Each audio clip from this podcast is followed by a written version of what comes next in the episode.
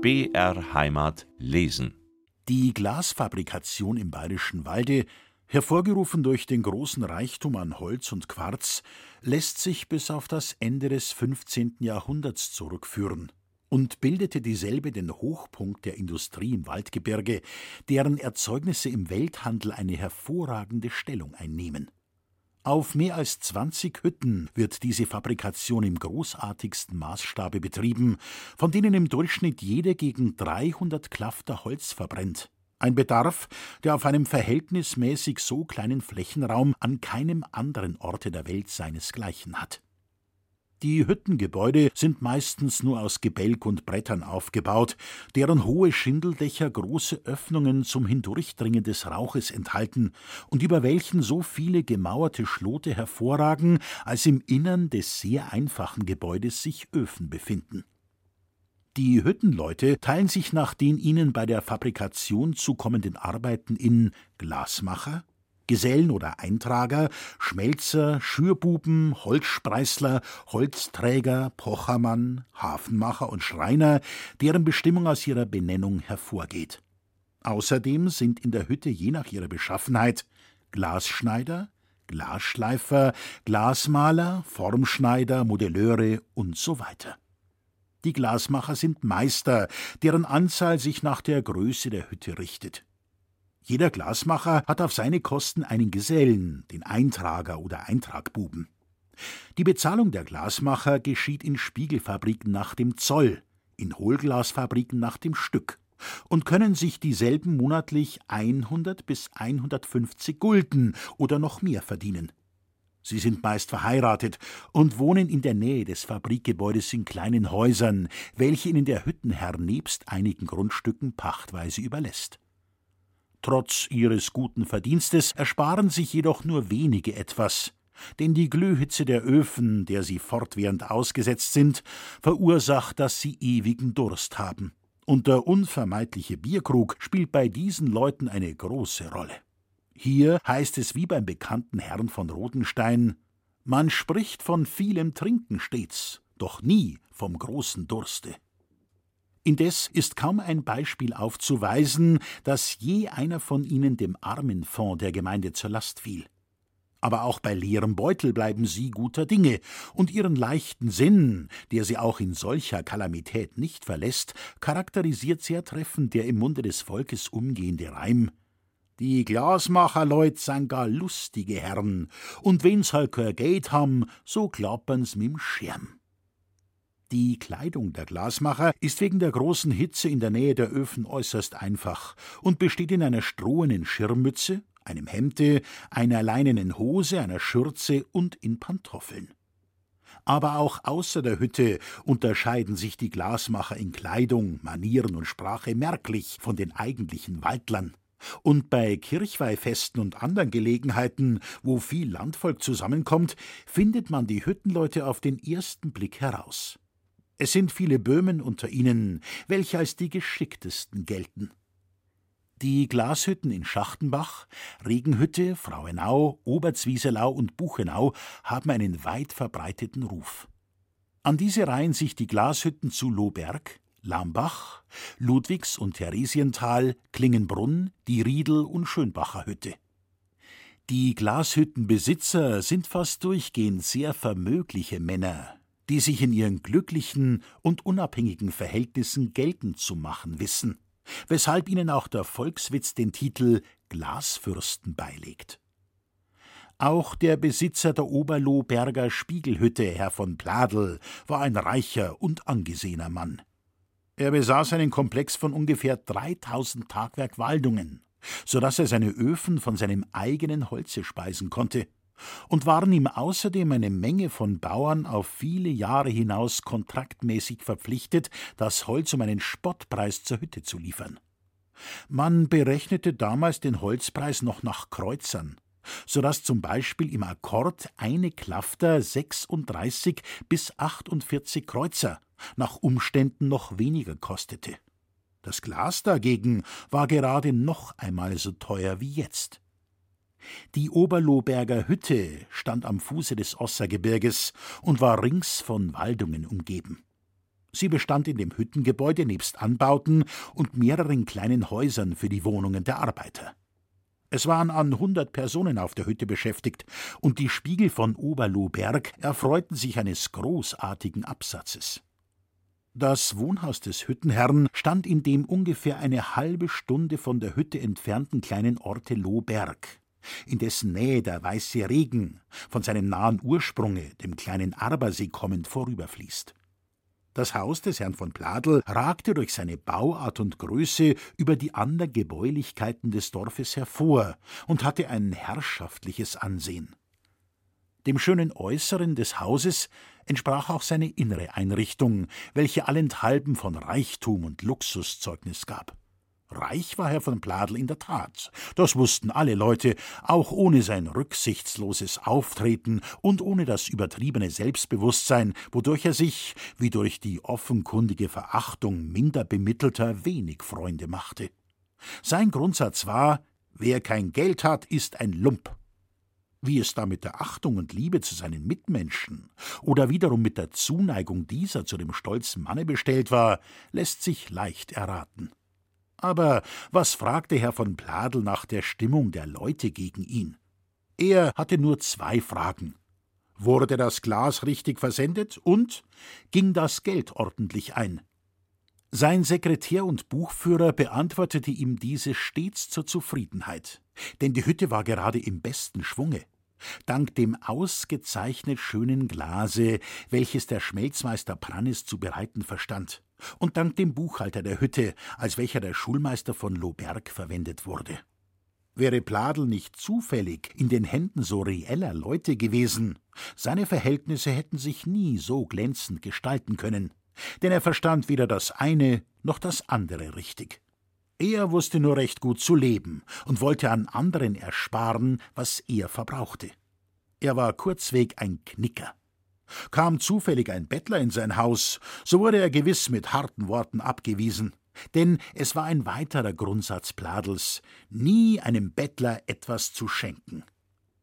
Hielt Pladel auf solche Weise sein Geld zusammen, so sorgten andere dafür, es wieder fortzubringen, vor allem seine Frau mit ihren zwei Freundinnen, der Lotterie und der Flasche. Frau von Pladel liebte es, sich aufzuregen. Wein und Lotterie mussten ihr dazu dienen, und namentlich die letztere sorgte, dass sie aus der Aufregung gar nicht mehr herauskam. Pladel, der reiche, stolze Mann, der von so vielen beneidete, er entbehrte das schönste Glück, den häuslichen Frieden. Seine Familie bestand in sechs Kindern, drei Knaben und drei Mädchen, von denen das älteste zwölf Jahre alt war. Bei Pladels großem Vermögen stand seinen Nachkommen eine sorgenfreie Zukunft in Aussicht, aber sie war leider nicht gesichert. Das Verhältnis des Herrn Pladel zu seinen Hüttenleuten war das der verletzenden Herablassung. Er zahlte und sie arbeiteten. Da, so meinte er, habe er die schwierigste Arbeit von allen. Dass sie gut und schön arbeiteten, rechnete er ihnen nicht als Verdienst an, sondern bezeichnete es kurzweg als Schuldigkeit und wollte selbst für Schrenks Fabrikate, welcher vermöge seiner herkulischen Kraft größere Spiegelzylinder zu blasen imstande war als andere Arbeiter, jetzt keine Worte der Anerkennung mehr finden. Früher stand Schrenk bei ihm in hohen Gnaden. Wie schon aus der Begegnung mit Franz ersichtlich, war dieses zurzeit nicht mehr der Fall, und die Ursache hiervon folgende. Im bayerischen Walde herrscht die Sitte, am Fastnachtdienstag oder selbst erst am Aschermittwoch den Fasching zu begraben. Am Nachmittag verkleiden sich einige lustige Männer und Burschen und tragen unter komischen Szenen einen den Karneval vorstellenden Strohmann in einen zunächst liegenden Obstgarten oder auf den größten Misthaufen des Dorfes, um ihn da unter Absingen von parodierten Psalmen zu begraben. Dieses Leichenbegängnis wird durch allerlei Intermezzos verherrlicht und bildet dabei das sogenannte Ausspielen, eine bei alt und jung beliebte Belustigung.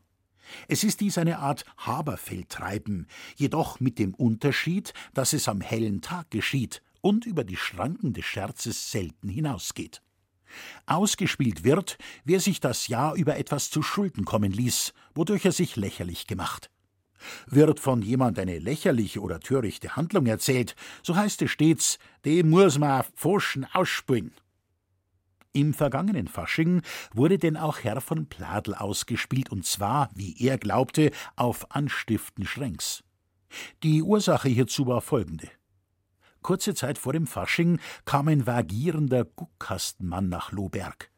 An seinem Karren hatte er einen miserablen Klepper, ein kleines, blindes Pferd, welches nebenbei noch einen großen Höcker hatte, angespannt. Die Hüttenleute umstanden lachend das erbärmliche Gespann, und einer der Hüttenbuben schwang sich auf die Missgeburt und ritt es zum Ergötzen der Leute das Hüttengebäude auf und ab. Da kam Herr von Pladel und blickte, wie er es bei Pferden im Brauch hatte, mit großer Kennermiene nach dem kleinen Klepper. Das wär was für das kleine Fräulein, meinte Schrenk lächelnd. Was soll's denn kosten? fragte der Hüttenherr. 25 Gulden, entgegnete der Guckkastenmann. Kauf was mir's ab, gnädiger Herr. Ich kann das Tier auch so nimmer ernähren. Pladel rief dem Reiter zu, er solle an ihm vorbei paradieren. Das geschah. Weil aber das Pferd den Höcker auf der entgegengesetzten Seite hatte und der Bub im Trabe vorüberritt, bemerkte der Hüttenherr diesen Fehler nicht. Und dass das arme Tier blind sei, vor der Zeit zu sagen, hatte der Guckkastenmann keine Ursache. Was gehm's? fragte der Händler. Schlagen's einmal ein Gebot, ich will es loshaben, was gilt's? Zehn Gulden, antwortete Pladel, nur um ein Gebot zu sagen. Top, rief der Verkäufer, die Leute sind Zeugen, das Pferd gehört ihnen. Pladel wollte eine Einwendung machen, dass es ihm nicht ernst wäre, aber der Mann sagte: Kandelt is kandelt, ich bitte um mein Geld. Wollte sich der Hüttenherr nicht vor seinen Untergebenen bloßstellen, musste er dem Manne die versprochenen zehn Gulden aushändigen. Er tat es auch, nicht ohne Verlegenheit, dachte aber schließlich doch, er hätte einen guten Kauf gemacht. Der Guckkastenmann bedankte sich und steckte das Geld in die Tasche. Wie erschrak aber Pladel, als er das Pferd in der Nähe betrachtete. Das Tier war blind, höckrig und, wie jetzt der Verkäufer auch zugestand, taub. Alles schrie laut auf vor Lachen, als der stolze Herr mit Schrecken erkannte, dass er sich derartig habe betrügen lassen. Natürlich wollte er den Kauf sofort wieder rückgängig machen, aber der Händler erwiderte nur Kandelt is kandelt. Da stieg dem Herrn von Pladel die Galle auf, und der Mann sollte mit Gewalt zur Zurückgabe des Geldes angehalten werden. Pack den Kerl, schrie Pladel zu seinen Leuten, und haut ihn so lange, bis er das Geld herausgibt. Dieser Aufforderung wollten denn auch sofort einige allzu dienstfertige Leute nachkommen, aber der alte Schrenk trat dazwischen und rief: Nehmt wags dem Mo Uzrien, ich nehme ihn mein Schutz. Ist der Herr vom Pladel mit seinem Kauf nicht zufrieden, ist das sei Schuld. Bevor man einen Handel abschließt, schaut man sich Sache an. Ein jeder von uns hat gesehen, dass das Pferd buglert und blind ist. Wird wohl so ein vornehmer Herr wie unser Hüttenherr is, ein armer Teufel nicht so einem Bettelhandel streitig machen wollen.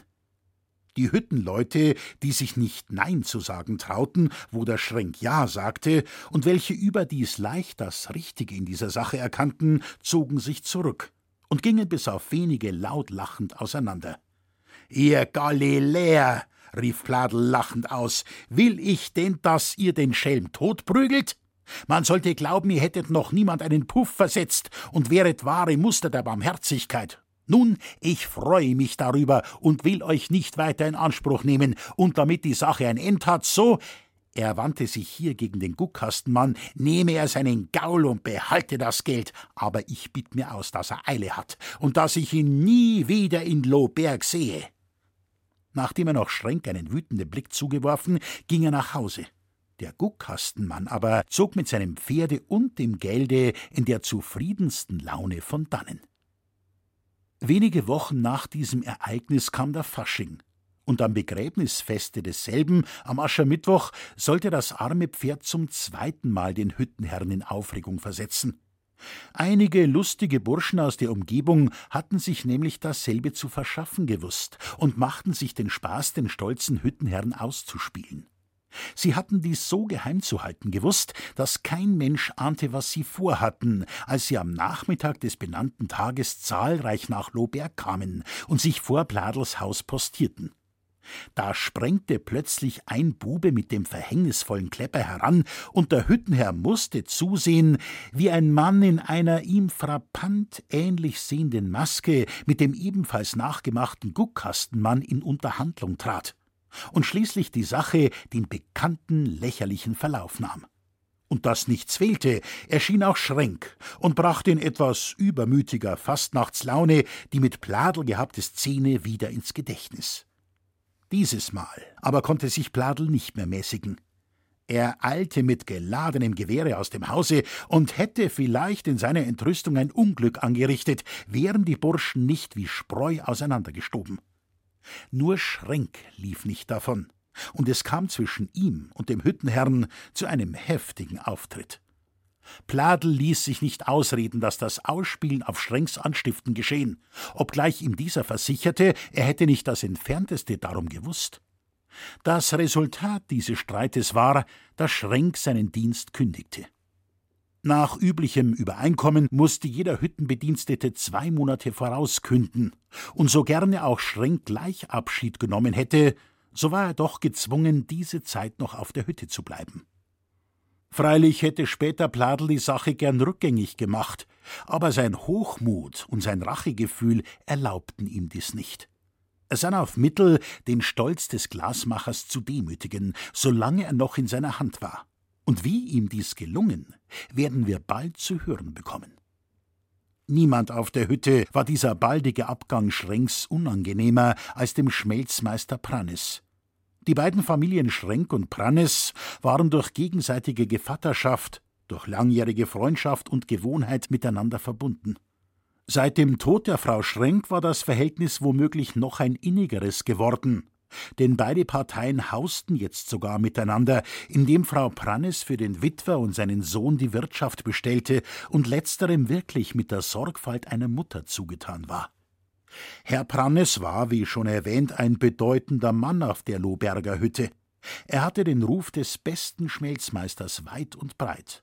Und da die Art und Weise, wie er die verschiedenen zur Glasbereitung nötigen Ingredienzien zum Flusse brachte und wodurch er die weiße, die seltene Reinheit und den Glanz des Spiegelglases erzielte, nicht nur eine Folge seiner persönlichen Geschicklichkeit war, sondern auch in einer von ihm als Geheimnis bewahrten, eigentümlichen Mischung mit gewissen Zutaten ihren Grund hatte.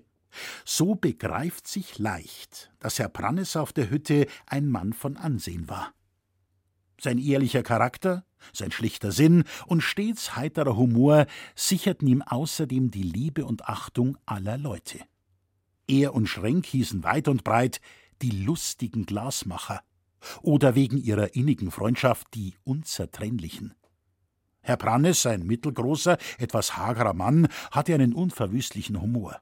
Er trug in der Regel eine kurze lederne Hose, einen abgeschossenen grünen Samtjanker und hatte stets eine schwarze Zipfelhaube auf. Er war wie Schrenk in den Fünfzigern, aber alles in ihm lebte, als wäre er noch ein Jüngling von zwanzig Jahren. Im Singen lustiger Lieder und Erzählen von Anekdoten hatte er nicht seinesgleichen. Und der Breuer in Lohberg hielt die Einkehr des Prannes immer für einen Segen. Denn er zog stets eine Menge Leute an und, was dem Wirt die Hauptsache war, alles blieb sitzen, solange der Prannes blieb. Und der Prannes mit seinem Freunde Schrenk tranken, wenn sie einmal kamen, nicht ein oder zwei Glas, wohl aber mehr, recht viel mehr. Sie hatten ja das Privilegium, mehr zu trinken als andere, denn sie waren Glasmacher. Prannes war aber trotzdem der beste Familienvater. An seinem Weibe und seinem Kinde, dem Lieserl, hing sein Herz, und das mit Recht. Seine Frau war das beste Weib und die beste Wirtschafterin. Ihr Stolz war die Erziehung ihres Kindes und die Reinlichkeit ihres Hauses. Spiegelblank waren in der kleinen Wohnung stets Boden, Tisch und Bank, und an der schneeweißen Wäsche des Herrn Prannes erkannte man, wie sehr darauf Bedacht genommen wurde. Liesel war zehn Jahre alt, hatte dunkle Haare, schwarze Augen und ein rundes Gesicht. Sie schien ganz das Temperament ihres Vaters zu haben, denn sie war ebenso lustig und sang gerade so gern wie er. Sie hatte es im Singen schon so weit gebracht, dass sie im Lohberger Kirchlein, einer Filiale von Lahm, auf dem Chore singen durfte, worauf sie nicht weniger stolz war als ihr Vater. Dem Schrenkenfranzl war diese Liese mit schwesterlicher Liebe zugetan. Sie betrachtete ihn als Bruder, wie ihn ihre Eltern gleichsam als Sohn betrachteten. Wir haben Franz im Kreise der Familie Prannes wohl aufgehoben verlassen, und er hätte sich auch vollkommen zufrieden gefühlt, wenn ihm nicht fortwährend Pladels Begegnen auf der Absetz und dessen Drohung gegen seinen Vater vor Augen geschwebt hätten. Er nahm auch keinen Anstand, seinem Paten davon Mitteilung zu machen und um die Ursache dieses gespannten Verhältnisses zwischen Pladel und seinem Vater zu fragen. Prannes teilte Franz diese Ursache im Wesentlichen mit, riet ihm aber, dem Vater von Pladels heutiger Äußerung nichts zu sagen, um nicht einen neuen Skandal hervorzurufen. Hielt es doch Prannes noch fortwährend für möglich, dass Schrenk wieder auf der Lohberger Hütte bleibe, wenigstens strebte er dahin, die Sache mit Pladel wieder auszugleichen denn der Abgang des Freundes ging ihm schon jetzt schwer zu Herzen, und er wartete auf eine günstige Gelegenheit, mit dem Hüttenherrn ein gescheites Wort reden zu können. Zu Franz sagte er aber noch vor dem Schlafengehen: Franzl, merkt der zwei Ding. Sieg nicht mehr als d musst und frag über nix, was man dir verschweigen will. Franz konnte trotz der Strapazen des Tages, trotz des Bewusstseins, im heimatlichen Bette zu liegen, zu keinem ruhigen Schlafe gelangen, und er stand schon bei Sonnenaufgang angekleidet vor der Türe, den Vater, dessen Arbeit in der Hütte gegen Morgen zu Ende war, zu erwarten, und als er kam, ihn mit unendlicher Freude zu begrüßen. Der alte Schrenk hätte vor lauter Fragen und Freude gar nicht mehr daran gedacht, von der anstrengenden Arbeit einige Stunden auszuruhen, wenn ihn Franz nicht dringend darum gebeten hätte. Schrenk wollte dieses höchstens auf ein oder zwei Stunden tun, denn heute musste er mit in die Kirche zur Palmenweihe, um unserem Herrgott zu danken für Franzls frohe Wiederkehr und mit einem gewissen Vaterstolze drängte es ihn auch, den kleinen Studenten den Nachbarn und Freunden vorführen zu können.